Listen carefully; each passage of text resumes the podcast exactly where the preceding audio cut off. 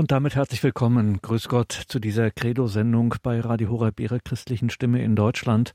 Mein Name ist Gregor Dornis. Wir schließen heute unsere biblische Reihe in diesem Jahr ab, den Aufbruch wagen, biblische Orientierungen für die Pilgerschaft des Menschen.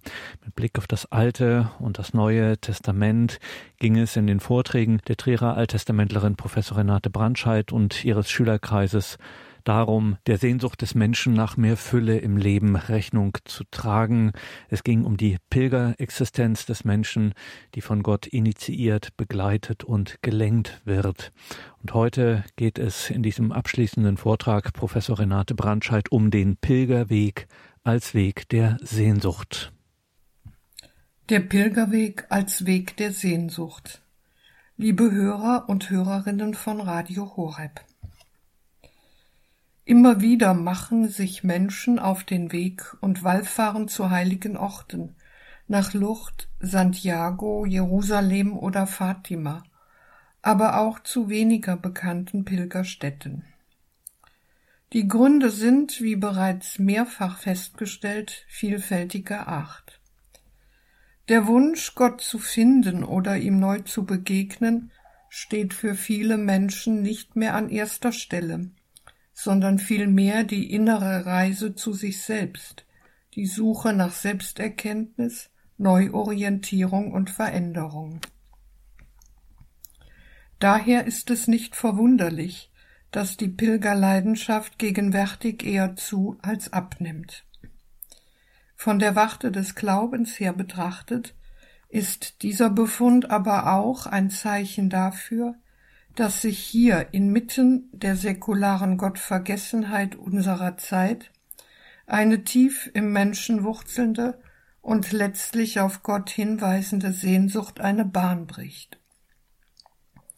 Dass Gott die große Klammer um unser Leben, das menschliche Verlangen nach Sinnerfüllung begründet hat und durch es spricht, selbst wenn Menschen Gott als Ziel vergessen haben und sich selbst zum Ziel machen, hat Rainer Maria Rilke in einem seiner Gedichte aus dem Stundenbuch einmal so in Worte gefasst. Gott spricht zu jedem, nur eh er ihn macht, dann geht er schweigend mit ihm aus der Nacht. Aber die Worte, eh jeder beginnt, diese wolkigen Worte sind, von deinen Sinnen hinausgesandt, geh bis an deiner Sehnsucht Rand, gib mir Gewand. Hinter den Dingen wachse als Brand, dass ihre Schatten ausgespannt immer mich ganz bedecken. Lass dir alles geschehen, Schönheit und Schrecken, man muss nur gehen, kein Gefühl ist das fernste. Lass dich nicht von mir trennen. Nah ist das Land, das sie Leben nennen, du wirst es erkennen an seinem Ernste. Gib mir die Hand.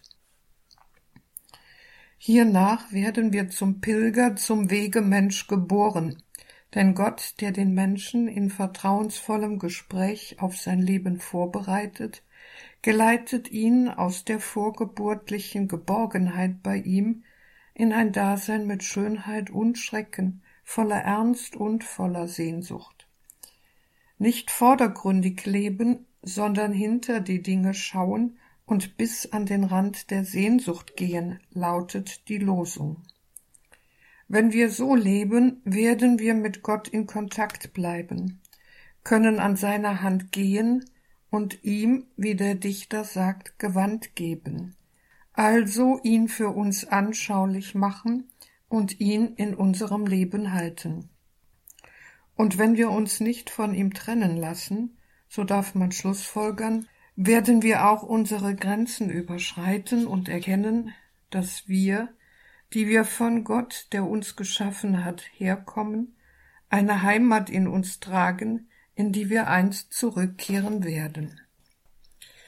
Was Rainer Maria Rilke hier in Form einer poetischen Theologie entfaltet, kleidet das alttestamentliche Buch Kohelet in Kapitel 3.11 in die einprägsamen Worte Gott hat dem Menschen die Ewigkeit ins Herz gelegt.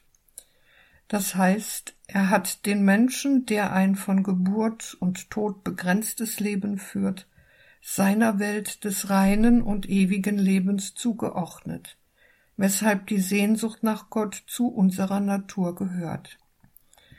Das ist das Geheimnis des Menschen und im letzten auch der Grund, warum wir uns als pilgerndes Gottesvolk auf Erden nie ganz zu Hause fühlen. Denn weil wir hier, wie es der Hebräerbrief in Kapitel 13, 14 treffend sagt, keine bleibende Stadt haben, suchen wir die zukünftige. Wir können uns in unserem Umfeld noch so häuslich eingerichtet haben, die Sehnsucht nach dem ewigen Zuhause bleibt, und sie wird, so verheißt es der Apostel Paulus im zweiten Brief an die Korinther, Kapitel 5, 2 bis 3, dereinst gestillt werden. Wenn unser irdisches Haus, diese Hütte, abgebrochen wird, so haben wir einen Bau von Gott erbaut, ein Haus nicht mit Händen gemacht, das ewig ist im Himmel. Denn darum seufzen wir auch und sehnen uns danach, dass wir mit unserer Behausung, die vom Himmel ist, überkleidet werden. Pilgern in dieser Geisteshaltung ist also eine höchst verheißungsvolle Bewegung. Denn der tiefen Sehnsucht des Pilgers steht über die erfahrbare Gottesnähe an konkreten Wallfahrtsorten hinaus ein Ziel vor Augen, das ihm eine Zukunft über die Begrenztheit seines irdischen Daseins hinaus eröffnet. Ein Ziel, das in dieser Welt bereits zeichenhaft da und durch Christus, den menschgewordenen Sohn des Vaters, verbürgt ist und das im Glauben erkannt werden kann. Was uns in unserer Lebenspilgerschaft als letzte Station verheißen ist, umschreibt im Neuen Testament die Offenbarung des Johannes in Kapitel 21, 1 bis 4 mit der Vorstellung vom himmlischen Jerusalem, das als Stadt des Friedens endlich seinem Namen alle Ehre machen wird. Betrachten wir dieses Kapitel genauer. Auf dem Hintergrund akuter Verfolgung und tödlicher Bedrohung zeichnet die Offenbarung des Johannes zur Stärkung der Christen auf ihrem Pilgerweg des Lebens das Sehnsuchtsbild von einer neuen Schöpfung. Die Auferstehung Christi aus dem Tod, die die christliche Hoffnung auf Zukunft hin aufgerichtet und die Schöpfung weiter und größer sehen gelehrt hat, lässt den Visionär von einem neuen Himmel und einer neuen Erde sprechen, von dem himmlischen Jerusalem, von der Wohnung Gottes bei den Menschen, von dem Abwischen aller Tränen, also von einer umfassenden Erneuerung. Dann sah ich einen neuen Himmel und eine neue Erde. Denn der erste Himmel und die erste Erde sind vergangen, auch das Meer ist nicht mehr. Ich sah die heilige Stadt, das neue Jerusalem, von Gott her aus dem Himmel herabkommen. Sie war bereit wie eine Braut, die sich für ihren Mann geschmückt hat. Da hörte ich eine laute Stimme vom Thron her rufen, Seht die Wohnung Gottes unter den Menschen. Er wird in ihrer Mitte wohnen, und sie werden sein Volk sein, und er, Gott, wird bei ihnen sein. Er wird alle Tränen von ihren Augen abwischen. Der Tod wird nicht mehr sein, keine Trauer, keine Klage, keine Mühsal. Denn was früher war, ist vergangen. Nicht von menschlichen Planungen ist hier die Rede, sondern von der Schöpfermacht Gottes.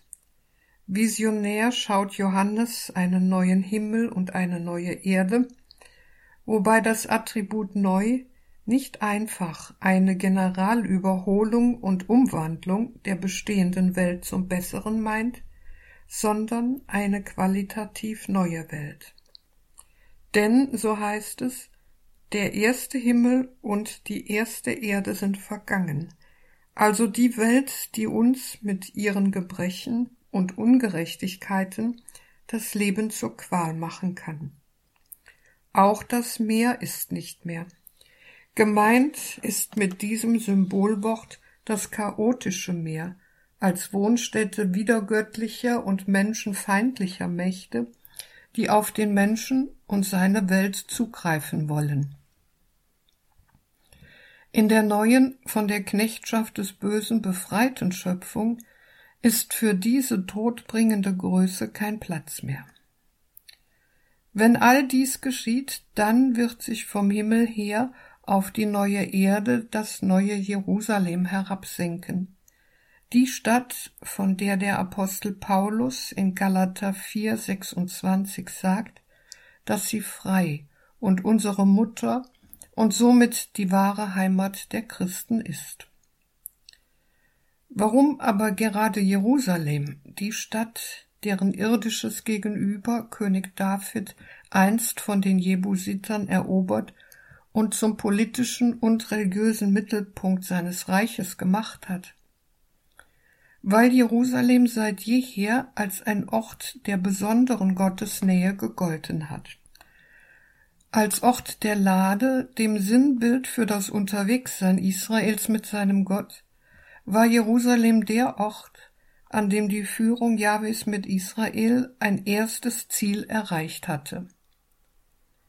Als Ort des unter König Salomo erbauten Tempels war es der Versammlungsort der betenden Gemeinde, der Ort, zu dem jeder fromme Jude gehalten war, dreimal im Jahr zu pilgern, um hier Weisung zu erfahren.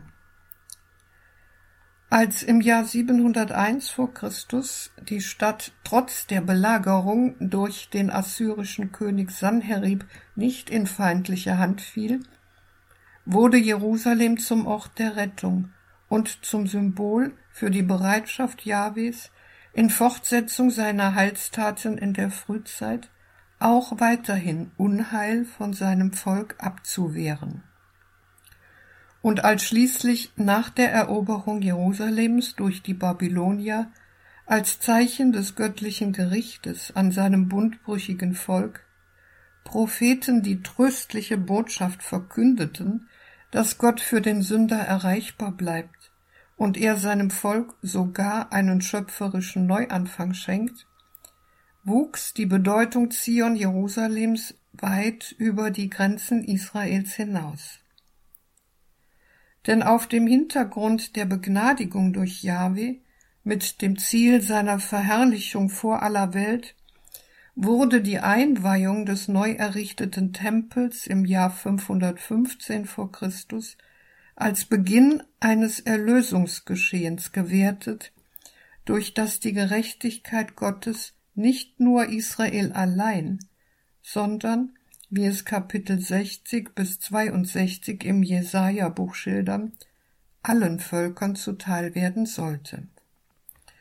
Immer deutlicher beschrieb die Prophetie von nun an Zion Jerusalem als den Inbegriff der Heilsgegenwart Gottes in dieser Welt, als den Ort, wohin die nach Frieden trachtende Völkerwelt pilgern wird wo nach Jesaja 2, 1 bis 5 die Fragen einer suchenden Menschheit zur Ruhe kommen werden und wo Gott, so Jesaja 25, 8, einst den Tod für immer vernichten wird. So wurde aus der Stadt Jerusalem zunehmend mehr ein Sehnsuchtsort, ein Symbol großer Hoffnung, denn auf dem Höhepunkt sollte durch den Einzug des Messias des Erlösers Israels in Jerusalem die heilsentscheidende Wende vollbracht werden. Mit den Worten Jauchze, Tochter Jerusalem, siehe dein König kommt zu dir, hat die Prophetie Sacharja 9,9 dieses Geschehen angekündigt. Auch im Neuen Testament spüren wir etwas von dieser sehnsüchtigen Erwartung, wenn beispielsweise im Zusammenhang mit der Geburt und Darstellung Jesu im Tempel von der Prophetin Hannah gesagt wird, dass sie, so Lukas 2, 38, zu denen sprach, die auf die Erlösung Jerusalems warteten. Bis schließlich beim Einzug Jesu in Jerusalem in Markus 11,9 die erlösenden Worte fallen: Gesegnet sei er, der kommt im Namen des Herrn. Aber das irdische Jerusalem ist nicht nur der leuchtende Haftpunkt des Glaubens an den Gott der Führung und sein Kommen zu den Menschen, sondern auch die Stadt, die aufgrund der Untreue Israels seinem Gott gegenüber ihrer Bestimmung verlustig ging. So stellt beispielsweise Jesaja in Kapitel 1, 21 die Herrlichkeit Jerusalems als Stätte des Rechtes dem zu seiner Zeit offenbaren Unrecht seiner Bewohner gegenüber. Wie ist zur Hure geworden die treue Stadt, die voll des Rechtes war? Einst war dort das Recht in voller Geltung, die Gerechtigkeit war dort zu Hause, jetzt aber herrschen die Mörder. Wie tief gefallen und abgestumpft die Bewohner Jerusalems gegenüber allem Rechttun sind, so dass sie die Umkehr, den Wendepunkt vom Bösen zum Guten verweigern, prangert der Prophet Jeremia in Kapitel 5, 1 bis 4 an. Zieht durch Jerusalems Straßen, schaut genau hin und forscht nach. Sucht auf seinen Plätzen, ob ihr einen findet, ob einer da ist, der Recht übt und auf Treue bedacht ist dann will ich der Stadt vergeben, Spruch des Herrn. Doch selbst wenn sie sagen, so wahr der Herr lebt, schwören sie dennoch einen Meineid. Herr, sind deine Augen nicht auf Treue gerichtet? Du hast sie geschlagen, aber es tut ihnen nicht weh. Du hast sie vernichtet, aber sie haben sich geweigert, Züchtigung anzunehmen. Sie haben ihre Stirn härter gemacht als Stein, sie haben sich geweigert, umzukehren. Schließlich muss Jesus sogar beklagen, dass in Jerusalem die Gotteszeugen ausgeschaltet werden und auch er keine Aufnahme gefunden hat, sondern mit blankem Ungehorsam konfrontiert worden ist. Jerusalem, Jerusalem, du tötest die Propheten und steinigst die Boten, die zu dir gesandt sind. Wie oft wollte ich deine Kinder sammeln, so wie eine Henne ihre Küken unter ihre Flügel nimmt. Aber ihr habt nicht gewollt. Matthäus 23, 37 Dieses Jerusalem, das sich in der Sklaverei der Sünde befindet, trägt als Teil einer gottentfremdeten Welt den Keim des Untergangs in sich. Es steht im diametralen Gegensatz zu dem himmlischen Jerusalem, das, so der Seher in Offenbarung 21, als Gegenentwurf Gottes aber nicht mehr das von aller Schuld gereinigte geistliche Zentrum Israels allein, sondern die Mutter aller an Christus Glaubenden ist, die hier ihre endgültige eschatologische Heimat finden werden. Es ragt seit der Auferstehung Christi, mit der für alle Menschen ein Leben über den Tod hinaus offenbar wurde, das keine Vergänglichkeit mehr kennt, in diese Welt hinein, ist also nicht eine rein zukünftige Größe. Aber erst mit der Neuschöpfung dieser Welt tritt das neue Jerusalem vom Himmel herkommend offen in Erscheinung, bereit wie eine Braut, die sich für ihren Bräutigam geschmückt hat. Diese Bildwelt, die aus der alttestamentlichen Prophetie bekannt ist, drückt die Bereitschaft der himmlischen Stadt aus, Wohnstätte Gottes und der Heilsgemeinde zu sein, signalisiert also den Eindruck von unverbrüchlicher Gottverbundenheit und Gemeinschaft. Eine himmlische Stimme deutet die Vision. Gott wird bleibend bei den Menschen und den Erlösten, die aus allen Völkern kommen, direkt zugänglich sein und sie vereinen. Ein Angeld für diese Zusage kann uns das irdische Pilgern insofern vermitteln, als jede Wallfahrtsstätte, jeder heilige Ort diejenigen im Namen Gottes verbindet, die sich von überall her auf den Weg gemacht haben. Aber all diese Pilgerziele sind noch nicht das Endziel, sie sind vorläufiger Natur, denn als Bewohner der alten Welt pilgern wir in der Fremde, sozusagen jenseits von Eden. Und weil die damit verbundene Mühsal und Not den Menschen prägt und er sie auch mit dem Tod nicht einfach abschütteln kann, wird er in der neuen Welt gleichsam als Verwundeter ankommen. Erst hier werden Leid und Tod ihr definitives Ende für den Menschen erfahren, denn Gott, so der Seher in Offenbarung 21,4, wird alle Tränen von ihren Augen abwischen. Der Tod wird nicht mehr sein, keine Trauer, keine Klage, keine Mühsal. Denn was früher war, ist vergangen. Mit diesen Aussagen nimmt der Verfasser die prophetische Verheißung Jesaja 25,8 auf, wo die Rede davon ist, dass Gott im Zuge der Aufrichtung seiner ewigen Königsherrschaft die Macht des Todes über die Schöpfung als eine die Gemeinschaft mit ihm in Frage stellende Größe bricht und endgültig beseitigt. In der alten Welt hatte der Tod Zugriff auf den Menschen, jetzt widerfährt ihm das, was er selbst getan hat. Er wird vernichtet. Damit sind sämtliche Sterbevorgänge, die insbesondere mit zunehmendem Alter die Lebensvorgänge des Menschen dominieren, aufgehoben. Die Angst vor dem Tod und vor der Auslieferung an ein ungewisses Schicksal wird geschwunden sein. Hinzu kommt, dass Gott selbst die Tränen von den Augen der Menschen abwischen wird. Diese Vorstellung hat den Vorgang des Tröstens im Blick und damit den persönlichen Einsatz Gottes in der Heilsvollendung. Die letzten Spuren des Leides, in das Menschen individuell als Täter und als Opfer verwoben sind, werden bei jedem Einzelnen beseitigt. Denn so endet der Seher in prophetischer Gewissheit, was früher war, ist vergangen. So gesehen liegt das Eigentliche noch vor uns. Wir sind bildlich gesprochen Bürger der himmlischen Stadt Gottes. Als Pilger bezeugen wir, dass unser Leben eine zukünftige Ausrichtung hat und halten mit unserem Wallfahren wach dass wir noch nicht am Ziel unserer Sehnsucht sind. In dieser Glaubenshaltung können uns die jeweiligen heiligen Orte vermitteln, nicht nur, dass Gott im Gebet erreichbar ist, sondern dass er uns heimsuchend entgegenkommt.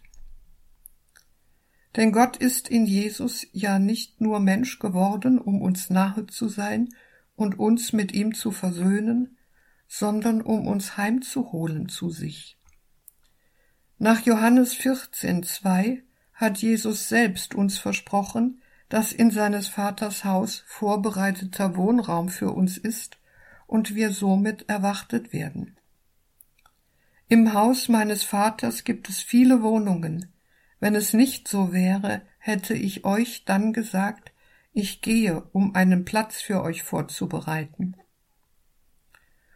So betrachtet beruht unsere Sehnsucht nach der Heimat bei Gott auf Gegenseitigkeit, darauf, dass Gott uns an sich ziehen will. Dieser Sachverhalt kommt in einem Wort des heiligen Augustinus treffend zum Ausdruck. Homo desiderium Dei. Denn dieser Satz kann auf zweierlei Art übersetzt werden. Der Mensch ist die Sehnsucht Gottes und der Mensch ist Sehnsucht nach Gott. Gott und Mensch sehnen sich somit nacheinander, jedoch mit dem Unterschied, dass Gott nicht sehnsüchtig aus einem Mangel heraus ist wie wir Menschen, sondern aus seiner Überfülle heraus und aus dem inneren Antrieb seiner Liebe nach dem Menschen verlangen hat. Geradezu ergreifend beschreibt Jesus die beiderseitige Sehnsucht im Gleichnis vom verlorenen Sohn, beziehungsweise von der Vaterliebe Gottes nach Lukas 15, 11 bis 32. Das Gleichnis erzählt von den beiden höchst unterschiedlichen Söhnen eines reichen Mannes. Barsch fordert der jüngere Sohn das ihm zustehende Erbteil, zieht in die Fremde und will das Leben auskosten. Aber alles, was er tut, zerrinnt ihm rätselhaft unter den Händen. Eine Hungersnot zieht ins Land, und er, der frei und unabhängig sein wollte, muss sich bei einem Bürger des Landes verdingen, der ihn als Schweinehirt einstellt. Eine Demütigung für den jungen Mann, insofern der Ordnung seines Volkes nach Schweine als unrein gelten und er somit in einer Welt der Unreinheit leben muss. Am Schweinetrog und damit am Tiefpunkt seines frei gewählten Lebensweges angelangt, kommen ihm der Vater und das Vaterhaus in den Sinn, und im Bewusstsein der Heimat will er zurückkehren. Nicht allein, weil er sich geirrt und Fehler gemacht hat, oder weil widrige Umstände an seiner Misere schuld waren, sondern weil er vor der eigenen Sünde erschrickt. Daraus erwachsen die Sehnsucht und das Verlangen, wieder beim Vater zu sein. Vor ihm und vor Gott will er seine Schuld bekennen.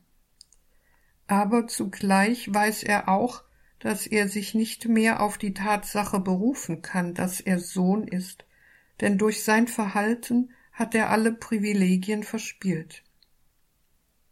Vers 18 bis 19 Ich will aufbrechen und zu meinem Vater gehen und zu ihm sagen, Vater, ich habe mich gegen den Himmel und gegen dich versündigt ich bin nicht mehr wert, dein Sohn zu sein, mach mich zu einem deiner Tagelöhner. So lässt also Gott dem Menschen seine Freiheit und weiß doch in seinem Versagen neue Wege seiner Liebe zu finden.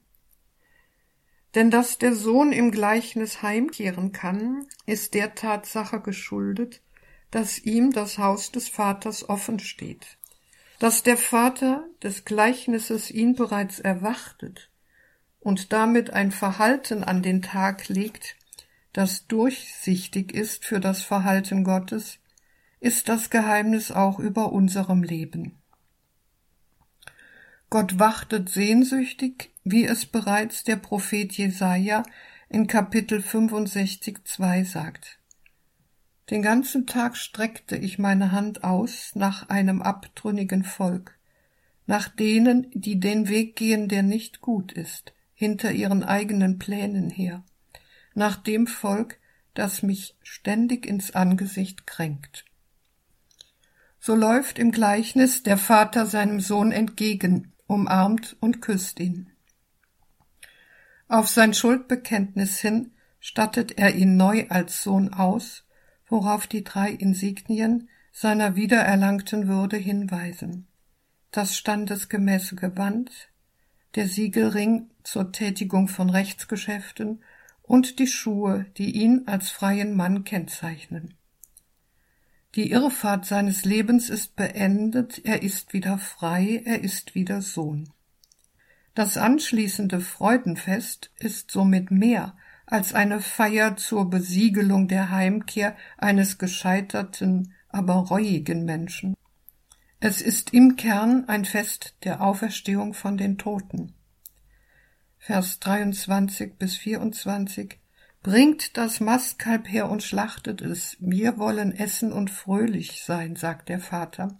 Denn dieser, mein Sohn, war tot und lebt wieder, er war verloren und ist wiedergefunden worden und sie begannen ein Fest zu feiern. Das Gleichnis schaut nun auf den erstgeborenen Sohn, der in gewisser Weise ebenso verloren ist wie zuvor sein Bruder. Ihm, der in seinem Leben seine Pflichten stets treu erfüllt hat, erscheint das Freudenfest für den heimgekehrten Bruder, der egoistisch seinen Weg gegangen und gescheitert ist, befremdlich und anstößig.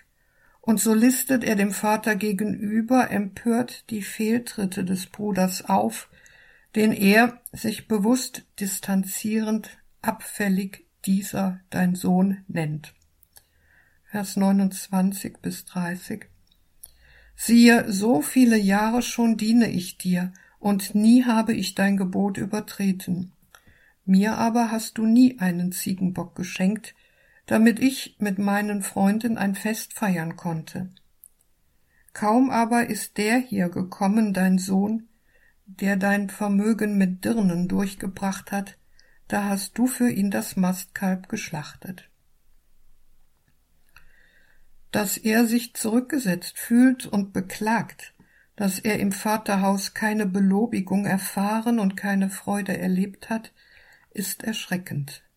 Tritt uns doch hier ein Mensch entgegen, der sich im Vaterhaus als ein Fremdling fühlt, der zudem keinerlei Mitleid kennt und der da, wo der Vater den Sohn wieder erkennt, den Bruder nicht kennen will.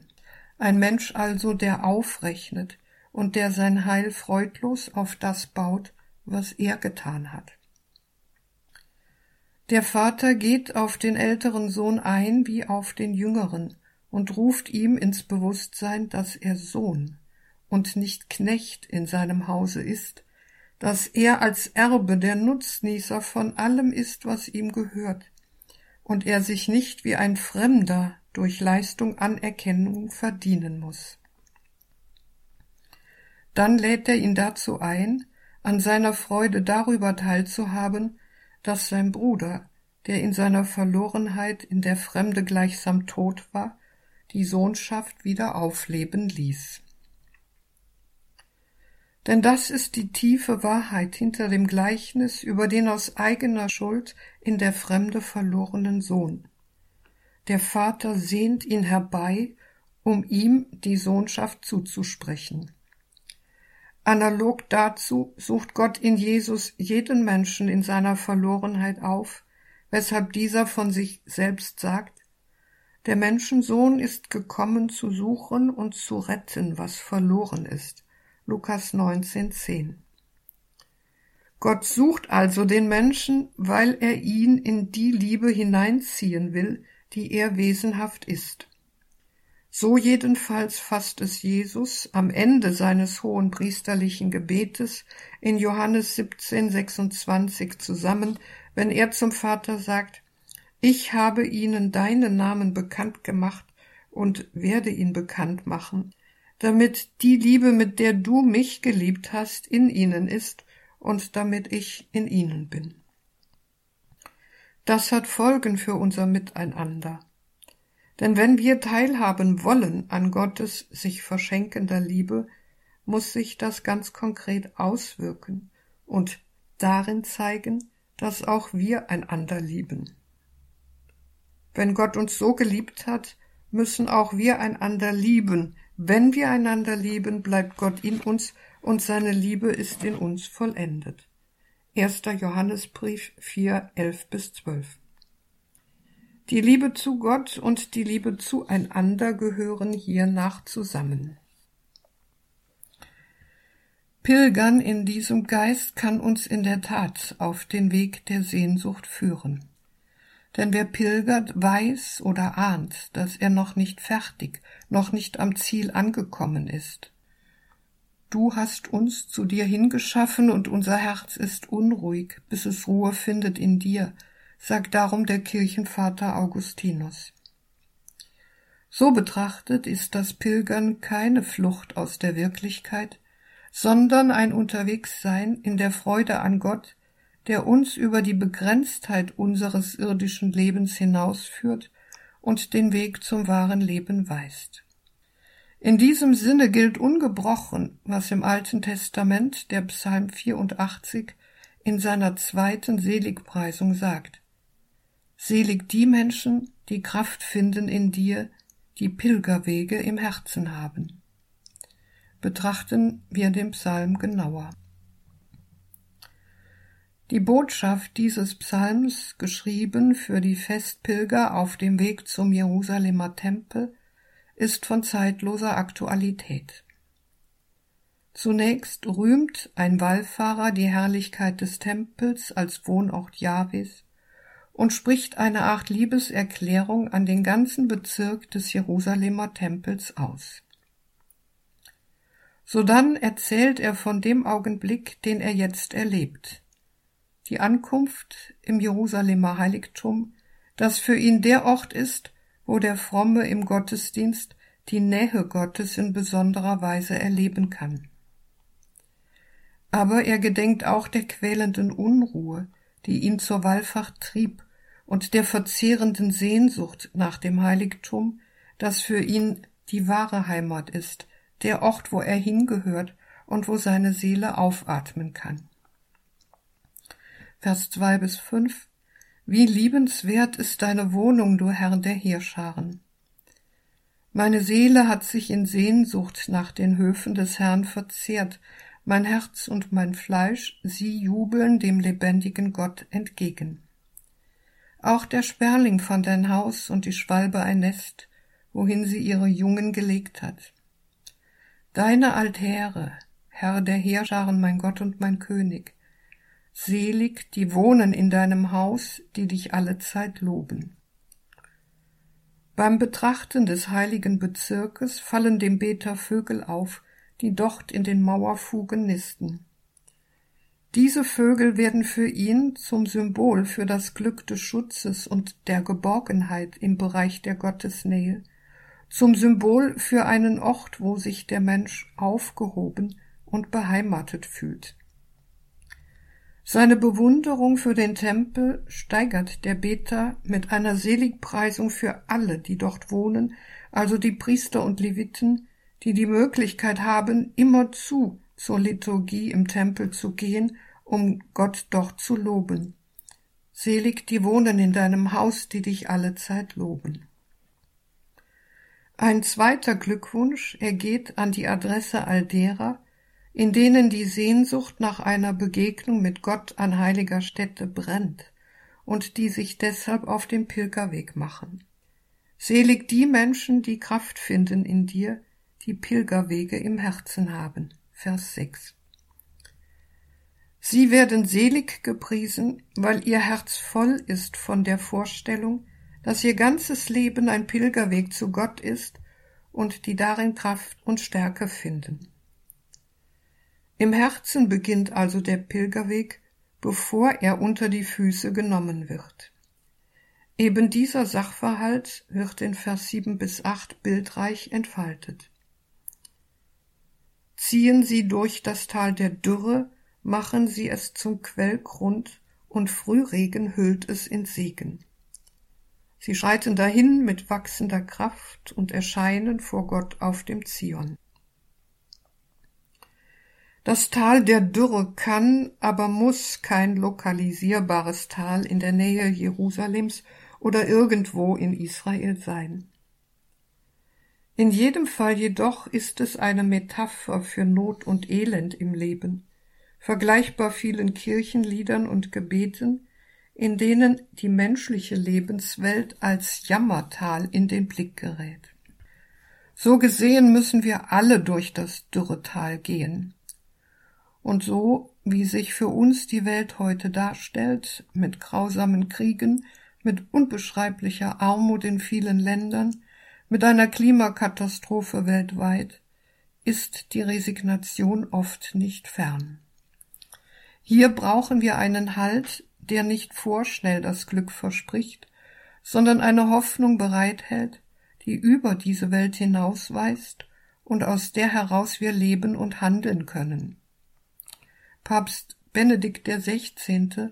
hat seinerzeit auf dem Petersplatz in Rom in der Heiligen Messe zur Eröffnung des Jahrs des Glaubens 2012 von einer geistlichen Verwüstung, einer sich mit der Absage an Gott ausbreitenden Lehre gesprochen.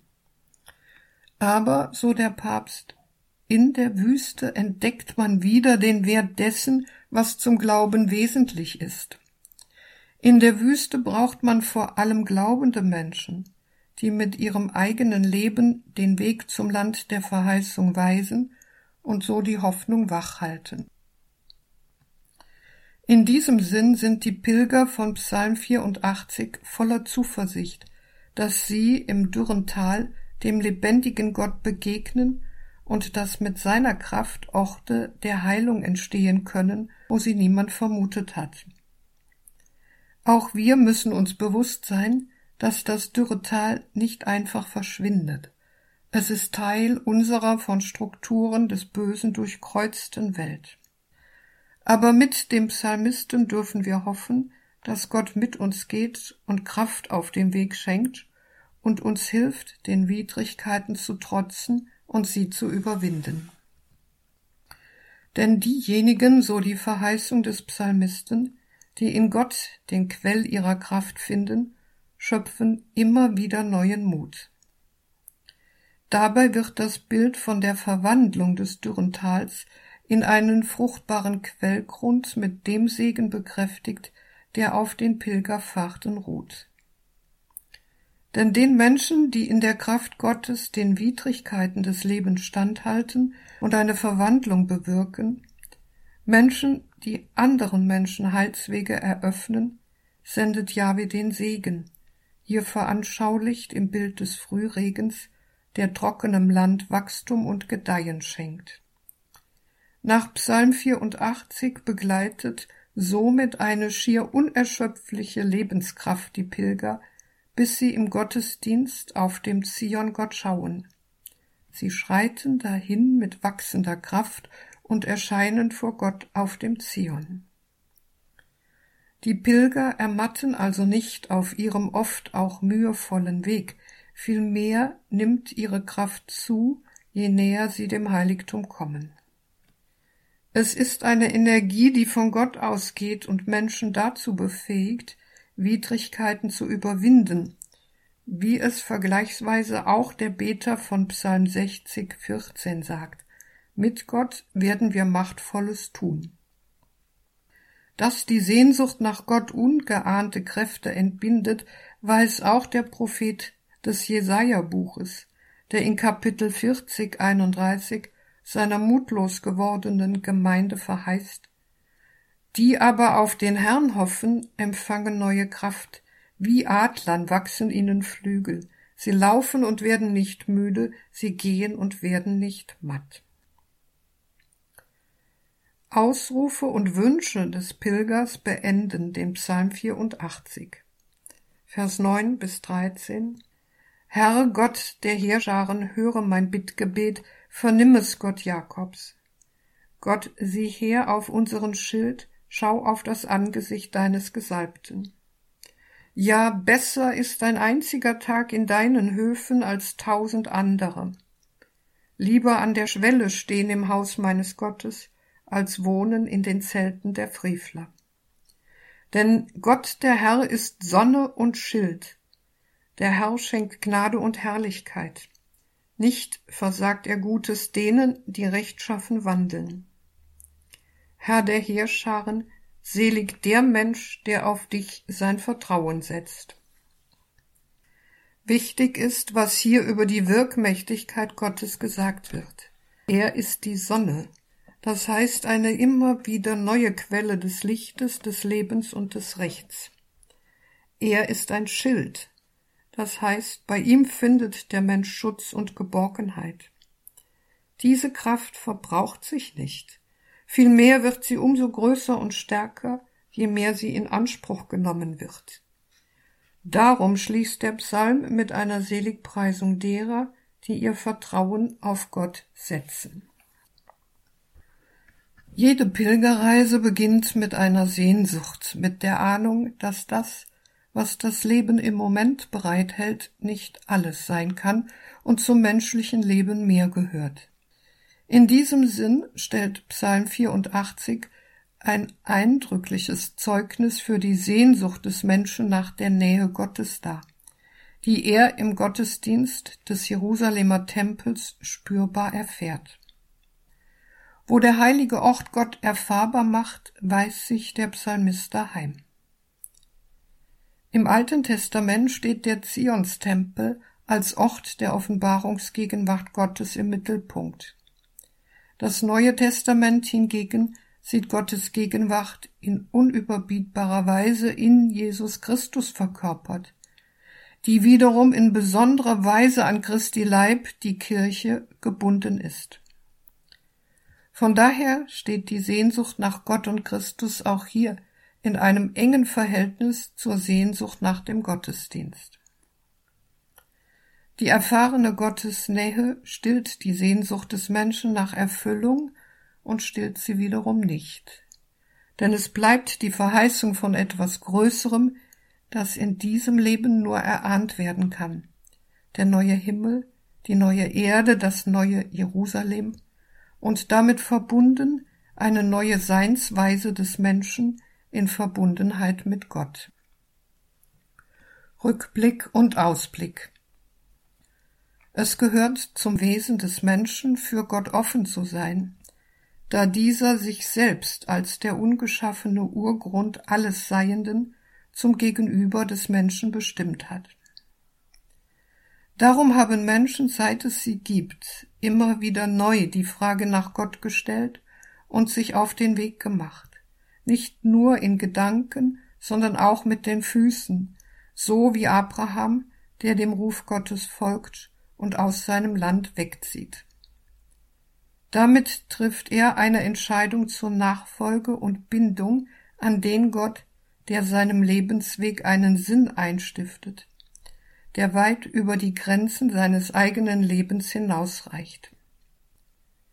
Nicht Weltverachtung oder Weltflucht, sondern die Sehnsucht nach Glück, Erfüllung und Gottes Reich treibt Menschen durch die Zeiten hindurch zu einer Pilgerschaft an, wobei aber der menschlichen Sehnsucht das Sehnen vorausgeht, mit dem Gott den Menschen an sich zieht, wenn er ihn heimsucht.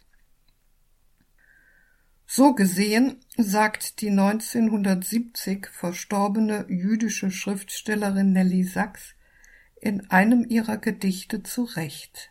Alles beginnt mit der Sehnsucht. Eine Aussage, die eben nicht nur für das Leben allgemein, sondern für den Glauben und das Unterwegssein im Glauben insbesondere gilt. Das Gedicht lautet Alles beginnt mit der Sehnsucht. Der blaue Himmel, das endlose Band der Straße, der Mensch sieht ein Sinnbild des Lebens darin. Immer ist im Herzen Raum für mehr, für Schöneres, für Größeres.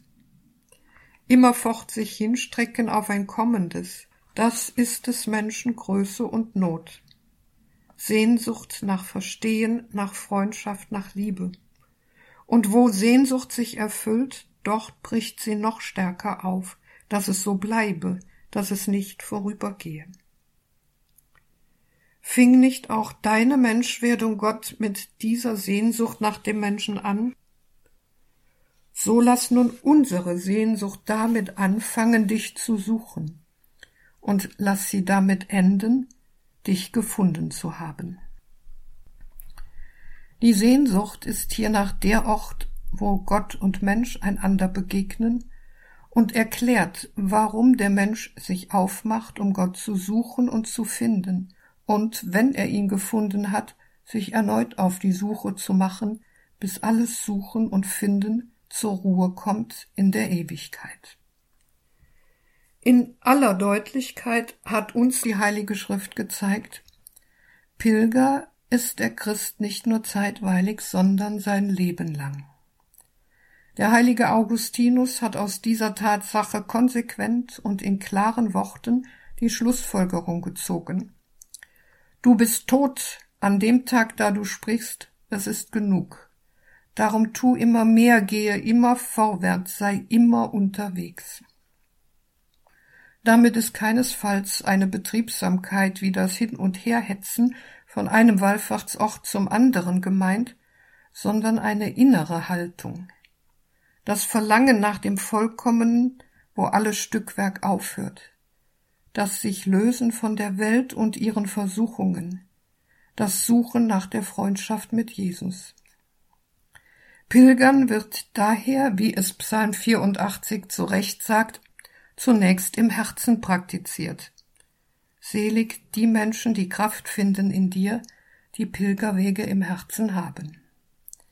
Wenn wir also zu Wallfahrtsorten pilgern, dann im Wissen darum, dass sie uns einen Vorgeschmack auf die vollkommene Gemeinschaft mit Gott in der Ewigkeit bieten. Denn am Wallfahrtsort erlebt man einen Ort der Gegenwart Gottes und erfährt zugleich, dass der entscheidende Weg noch vor einem liegt. Noch einmal soll Augustinus zu Wort kommen. Die gegenwärtige Welt ist Pilgerschaft, Heimat ist erst die kommende. Warum aber, so kann man am Schluss fragen, ist das Pilgertum in Ausrichtung auf den kommenden Gott und sein Reich heute, wo man vielfach versucht, sich des Glaubens zu entledigen von so großer Bedeutung? Weil derjenige, der weiß, dass er auf Erden keine bleibende Stätte hat und dass das eigentliche, das ewige Leben noch aussteht, die reine Diesseitigkeit überwunden hat, in der der säkulare Mensch gefangen ist und so tut, als ob hier seine Bestimmung liegt. Dieser Welt, die ihre Versprechen auf gelingendes Leben nicht einlösen kann und zunehmend auch lebensunwürdige Situationen und Systeme hervorbringt, lebt der Pilger den Gotteswillen vor, indem er auf seinem Pilgerweg in Übereinstimmung mit den Zielen Gottes die Wirren der Zeit durchschaut und Werte wie Freundschaft, Geduld, Achtsamkeit, Versöhnung und Verständnis für den Mitmenschen als Geschöpf Gottes einübt. Pilger sind heute in der Tat notwendiger denn je, denn sie legen Zeugnis dafür ab, dass der Mensch auf etwas zugeht, das größer ist als er selbst und unerschöpflicher als alle seine irdischen Sehnsuchtsziele. Beschließen möchte ich unsere Vortragsreihe darum mit einem Pilgergebet für die Glaubenswanderschaft unseres Lebens, das aus dem Gotteslob stammt. Es lautet Du Gott des Aufbruchs segne uns, wenn wir dein Rufen vernehmen, wenn deine Stimme lockt, wenn dein Geist uns bewegt zum Aufbrechen und Weitergehen. Du Gott des Aufbruchs begleite und behüte uns, wenn wir uns von Gewohnheiten verabschieden, wenn wir festgetretene Wege verlassen, wenn wir dankbar zurückschauen und doch neue Wege wagen. Du Gott des Aufbruchs, wende uns dein Angesicht zu, wenn wir Irrwege nicht erkennen, wenn Angst uns befällt, wenn Umwege uns ermüden, wenn wir Orientierung suchen in den Stürmen der Unsicherheit. Du Gott des Aufbruchs, leuchte auch unserem Weg, wenn die Ratlosigkeit uns fesselt, wenn wir fremde Lande betreten, wenn wir Schutz suchen bei dir, wenn wir neue Schritte wagen auf unserer Reise nach innen. Du Gott des Aufbruchs, sei mit uns unterwegs, zu uns selbst, zu den Menschen, zu dir. Segne uns mit deiner Güte und zeige uns dein freundliches Angesicht. Begegne uns mit deinem Erbarmen und leuchte uns mit dem Licht deines Friedens auf all unseren Wegen. Amen. In diesem Sinn wünsche ich Ihnen mit Frau Dr. Labovie, Herrn Dr. Vogt und Herrn Pfarrer Bell den Mut, sich einzulassen auf das, was die Bibel Aufbruch nennt, und dabei den Zuspruch von Psalm 84 vor Augen zu haben. Selig die Menschen, die Kraft finden in dir, die Pilgerwege im Herzen haben.